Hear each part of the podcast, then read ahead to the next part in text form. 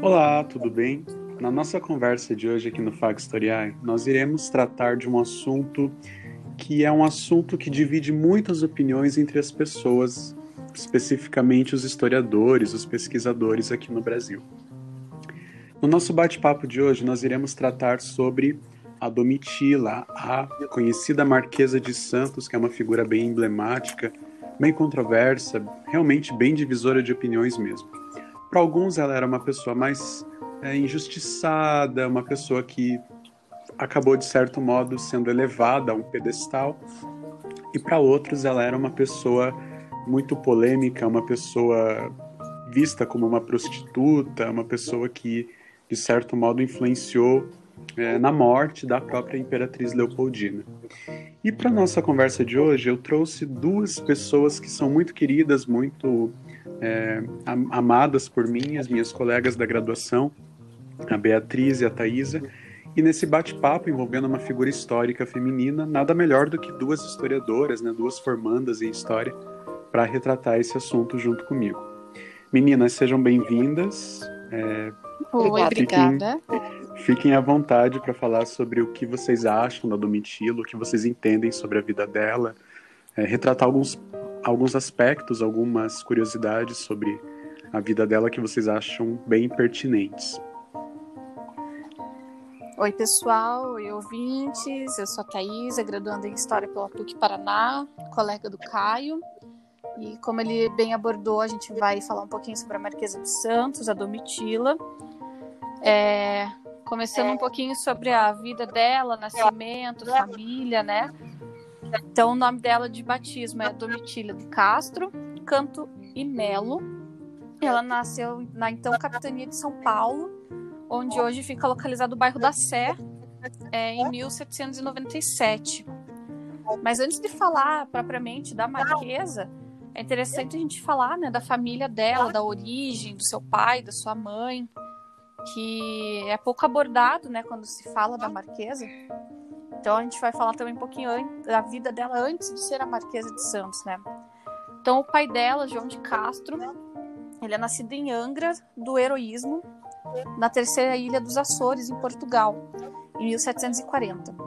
É, ele não era rico, né, não era um homem rico, mas segundo o autor, o autor Resulte, de 2013, ele descendia de uma antiga nobreza lusitana e espanhola. É, a família dele não é conhecida, né? Ele não, não tem registros de pai e mãe, mas acredita-se que eles vieram da região de Vila Nova, é, perto da Galícia, e ele tem é, a, a, um parentesco, assim, por assim dizer, com Inês de Castro, que era uma dama de companhia da Dona Constança, esposa do então futuro Dom Pedro I, a primeira esposa do Dom Pedro I. É, o Dom Pedro e a Inês, né, essa parente do pai da Domitila, eles se apaixonaram, tiveram alguns filhos, enfim. Mas ela foi assassinada a mão do rei Afonso IV. E um episódio interessante da gente combinar, é, comentar aqui que o Dom Pedro, quando ele subiu ao trono, ele declarou a Inês de Castro como rainha de Portugal. Ele exumou o corpo dela e fez com que beijassem a mão do cadáver dela. É, o João de Castro, então, ele ingressou muito jovem no, no exército português e veio servir aqui no Brasil. É, ele se instalou em, em, São Paulo ali por volta de 1779 e casou-se com a mãe da Domitila, a escolástica Bonifácia de Oliveira Toledo Ribas, em 1784. É, ela também vinha de uma descendência mais nobre, assim, nada muito não, não tinha riqueza, sim, mas acredite-se que entre os nomes de família dela, até o irmão do Pedro Álvares Cabral foi citado. É, de todo modo, como já comentado, a Marquesa nasceu em São Paulo. Ela tinha mais sete irmãos e ela era a mais nova do, das mulheres. Então, eram quatro homens e três mulheres, sendo ela a caçula. É, o seu nome foi muito confundido por muitos anos porque ela não era alfabetizada, as mulheres daquela época não, não tinham escolaridade, então ela assinava cartas e documentos como Domitília ou Dometília, é, mas ela ficou muito conhecida e sendo chamada pelo próprio Dom Pedro I como Titília. Nas cartas que eles trocavam, ele chamava ela de Titília. É, a Domitília e as suas é, três irmãs, falando um pouco da infância delas, foi uma infância bem tradicional da época. Não, elas sempre muito isoladas da moda europeia, se divertiam com jogos de salão, faziam renda, bordados, doces. Naquela época era muito comum instrumentos, então elas tocavam violão, piano, cantavam. E segundo o Resulte, a infância delas foi baseada em participar de brincadeiras em que as crianças brancas eram assinhás e as negras eram escravas. É, chamado de Cinco Marias, a brincadeira. E isso foi muito comum, eles tinham escravos, o pai dela tinha por volta de seis escravos, porque eles não eram ricos, né? Enfim. É, com, por volta de 15 anos, ela se casou com o alferes mineiro Felício Pinto Coelho de Mendonça.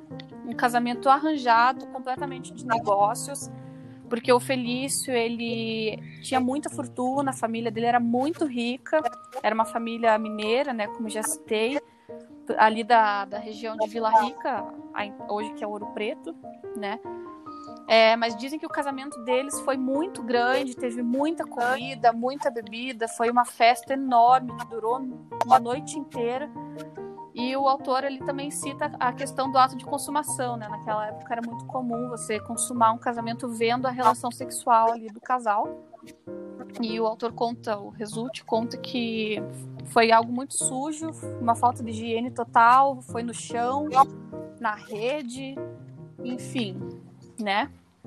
É, por volta de junho de 1813, a Domitila ela foi para Vila Rica, para a cidade do, do marido dela, se mudou para lá.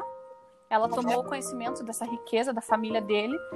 Eles tiveram a primeira filha, que foi batizada numa igreja erguida amando dessa família, numa cidadezinha ao lado de, de Ouro Preto, que foi até teve a participação de Aleijadinho na construção dessa, dessa igreja.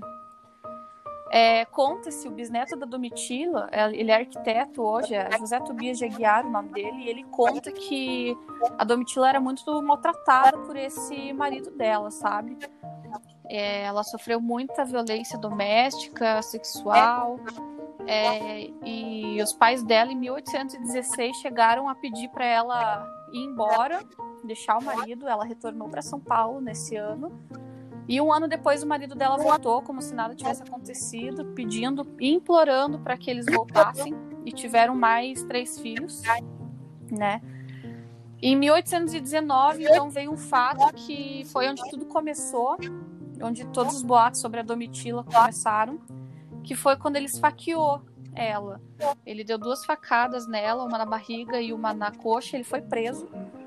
É, as pessoas defendiam ela, Porém, quando ela se envolveu com o do Pedro I, ela estava no ato, assim, da ação de pegar a guarda dos filhos, né? E isso foi um período muito conturbado na vida dela, porque é aí que começou o chamarem ela de adúltera, né?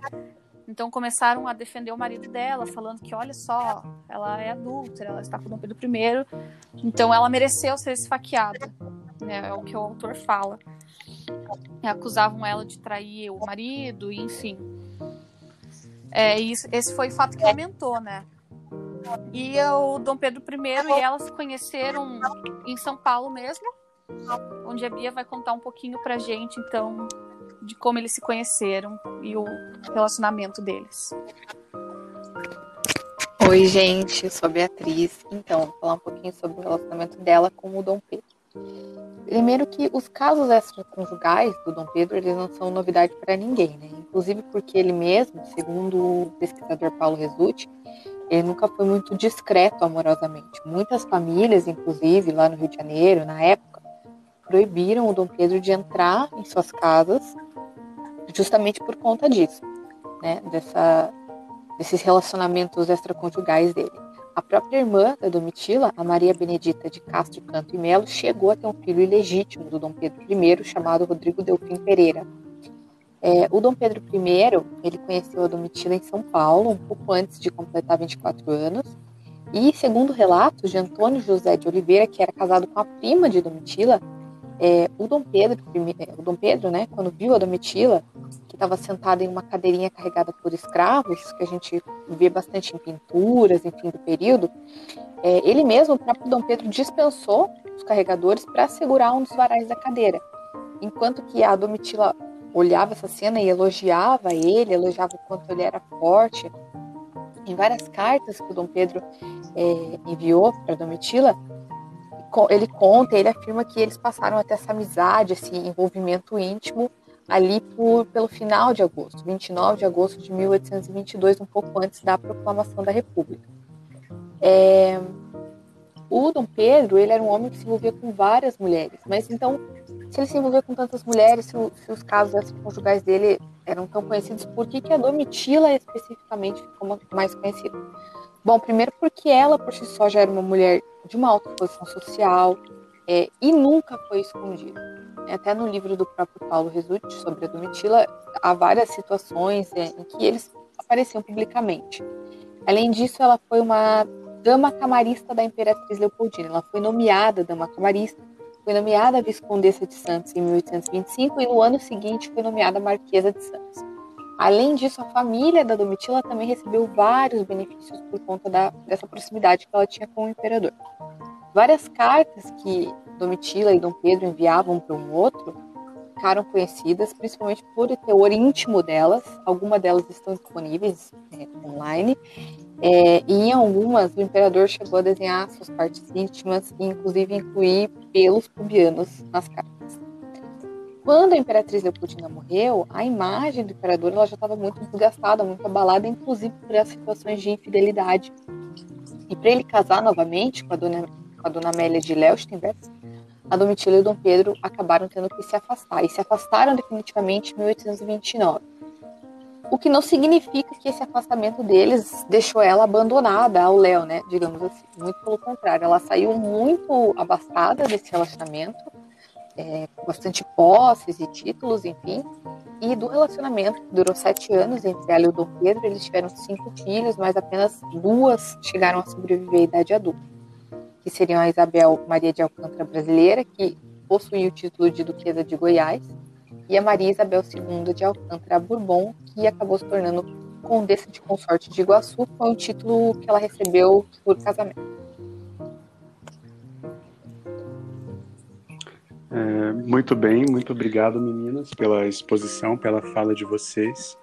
É, eu gostaria só de levantar uma notinha de rata, que a. Pois sem querer, a Bia comentou que os dois se conheceram em agosto, um pouco antes da proclamação da República. É, ai, mas na, na verdade a gente está falando. Independência, é verdade. Isso, a independência do Brasil. Normal, às vezes eu super confundo também e a gente nem, nem percebe, né? É, bom, é interessante que diante de tudo isso que vocês mencionaram, é, um, um, aspecto que eu acho muito relevante é que o Dom Pedro ele parecia não se incomodar com o fato de que a sociedade ela tinha conhecimento dos seus casos que eram normalmente bizarros uh, e especialmente uh, com a Marquesa de Santos, né? E a Marquesa de Santos ela se mudou para a capital, para o Rio de Janeiro, que à época era a capital do, do país, e ela passou a frequentar esses eventos sociais ao lado do infiel imperador e também da sua esposa Maria Leopoldina, como foi bem mencionado pelas meninas. E isso foi tão escancarado que, logicamente, o relacionamento dos dois rendeu muitas fofocas, muitos babados para aquele período, né? E após a morte da Leopoldina em 1826, é, foram espalhados aqui pelo Brasil todo uma série de rumores de que, na verdade, a Domitila teria dado um jeito de envenenar a própria imperatriz austríaca, né? É, que morreu após uma infecção. Só que não existem provas de que isso realmente aconteceu. E, e, a partir disso a gente pode perceber o tanto que a Domitila foi difamada, o tanto que ela foi crucificada, como criaram essa imagem dela de vilã da, da, da história toda do Dom Pedro, né, desse triângulo amoroso entre Dom Pedro, Domitila e Imperatriz Leopoldina. Mas fica aqui né, a, nossa, a nossa exposição, porque essa história, ela, né, esse caso dele com ela, do imperador com a Domitila, gerou sem sombra de dúvidas alguns episódios é, envolvendo romances proibidos, adultério, enfim, episódios que chamaram muito a atenção e que de fato se tornou um romance que abalou o Brasil e foi marcado por episódios extremamente polêmicos, né? É, meninas, só para a gente encerrar aqui então o nosso podcast de hoje sobre a Marquesa de Santos, de uma maneira bem sucinta, eu gostaria que vocês é, dissessem, enfim, colocassem a, a, posição de vocês em relação à imagem da Domitila, como vocês, enquanto mulheres historiadoras, pesquisadoras, enxergam ela e o que, que como vocês enxergam, né? Como que vocês percebem a figura do Dom Pedro nessa história, nesse babado todo aí dos dois? Então, é... como mulher, acredito que nada mudou, né? As mudanças são muito sucintas. Sim. A mulher sempre vai ser vista como, né, se ela tem muitos homens, é solteira, não deve nada para ninguém, mas se ela tem muitos homens, ela é vista como uma má mulher, né? E o homem, se ele tem várias mulheres, não é falado nada, né? É, como mulher, eu, eu acredito nisso.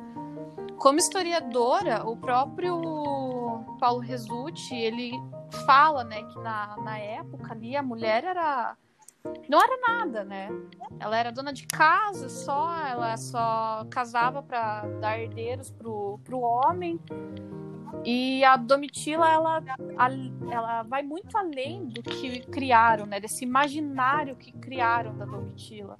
Ela era uma mulher totalmente forte, ela se tornou uma mulher muito caridosa, né? Ela, ela sempre foi, mas depois ali ela fez vários papéis de caridade, é, prestando dinheiro, enviando auxílio para combatentes de guerra, enfim. E eu. A gente não, não deve julgar ela, né? Até porque, como já foi dito, o Dom Pedro tinha vários casos e estava tudo bem, né? Mas uma mulher que ficou publicamente conhecida é a, a ruim da história, né? É interessante que o Paulo Resulti coloca ali uhum. que hoje em dia tem um museu onde foi uma das casas da, da Marquesa de Santos e uma mulher nos, nos tempos de hoje não deixou seu marido entrar na casa porque era a casa de uma prostituta e etc, etc. Então, olha só, né, o que que, o que que ela se tornou por ser mulher estar divorciada e ter um, um outro, uma outra pessoa ali. Olha o que, que ela se tornou, né? Então é muito injusto o que fizeram com ela. Enfim. Eu acredito que ela teve uma participação social bem intensa, envolvida em várias questões além desse relacionamento, né? Então resumir ela a um relacionamento extraconjugal, eu acho uma pena, ela era uma mulher que socialmente era, era muito é, conhecida, mas por outras razões.